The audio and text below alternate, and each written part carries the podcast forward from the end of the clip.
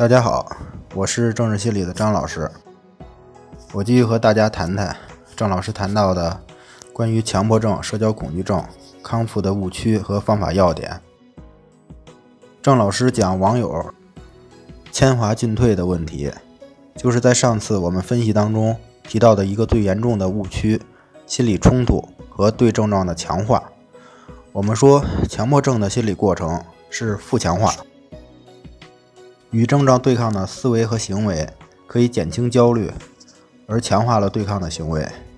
行为避免了痛苦，就是避免了惩罚。而我们说，强迫症状是焦虑性质的，焦虑都是预期的，预期的惩罚。强化是由主动的操作性行为引起刺激，如果刺激可以增加行为的出现，就是正强化；如果刺激可以抑制行为，就是惩罚。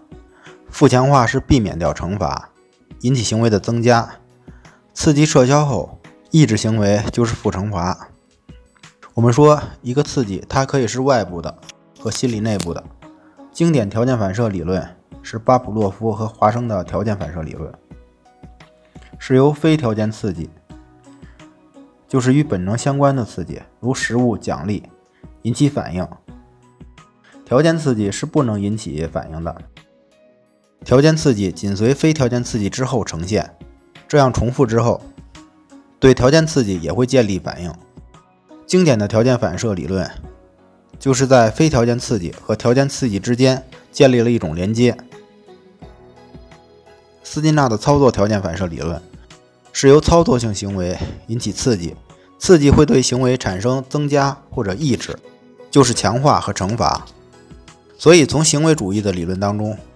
我们可以看出，在强迫症中，可能是与刺激建立了连接而引发焦虑；而我们从斯金纳的理论当中也会得出刺激对行为的强化。而郑老师谈到了那个案例，看了太多的理论，但是并没有能解决他的问题。而郑老师谈到为什么他懂了那么多，但是还没有好，一点就是他把这些理论方法都错误的用到了强化症状上。这也是很多人好不了的盲点误区。我们说，人在任何的阶段都会有各种盲点，就是你看不到的。所以，如果有人能告诉我们，就会帮我们避免很多的问题。郑老师也讲了一个方法路，就是他让这位网友看别人是怎么好的。我们说，就是遇到问题解决不了，最简单的方法就是去学习。郑老师也谈到了一个弯路。这个案例，他多年努力的看书、研究方法、思考，试图自己来解决这个问题，但是并没有成功。郑老师还谈到了一个很重要的弯路，因为很多人都去医院找过医生、找过咨询师，也都做了很多的治疗咨询，但是因为很多医生、咨询师，他们也并不理解强迫症、社交恐惧症这些问题，他们也不懂真正解决这些问题的方法。因为我们说很多的咨询师，他们都没有这些问题的自我体验，所以说在理解这些问题上就是非常困难，或者说无法真正的理解。再有，精神科的医生，他们是学习临床医学的，就是身体上的病理生理，他们不是学习心理学的，而心理学的理论应用和医学的理论应用可以说是两个体系。郑老师也谈过。心理咨询师的市场也是鱼龙混杂，因为近些年来，大概有一百多万人考了这个证书，很大一部分人他们是没有心理学背景的，所以说通过几个周末简单的学习，其实也学不到什么的。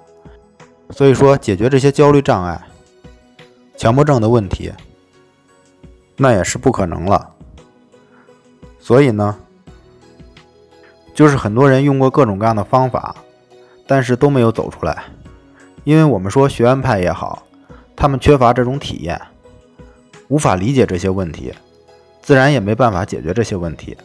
我们之前也讲过，并不在于哪个理论流派的方法，而是在于谁用这些理论，也就是真正理解这些问题、真正能解决这些问题的咨询师，用任何一种理论都可以解决这些问题。所以强迫症的康复，就是也很简单。但是我们说，把一个问题变得简单是非常难的，所以不在于一个来访者他自己讲他懂得多少。如果真正懂，其实他早就好了。没好的人懂得再多，其实也只是在症状里兜圈子。然后这位网友也谈到了去行动很难，而事实上，我们说对于问题，如果你真的去行动，其实是最简单的。郑老师讲到这个个案，他在接触郑老师的时候，也是讲的头头是道，理论上非常强大，但是他并没有领悟，所以也就和那些学院派所掌握的理论是一样的。就是一些背课文式的大道理，所以我们也可以把对强迫症的理解分为三个层次，就是知道、理解和领悟。所以大家可以看看我们是处在哪个层次当中。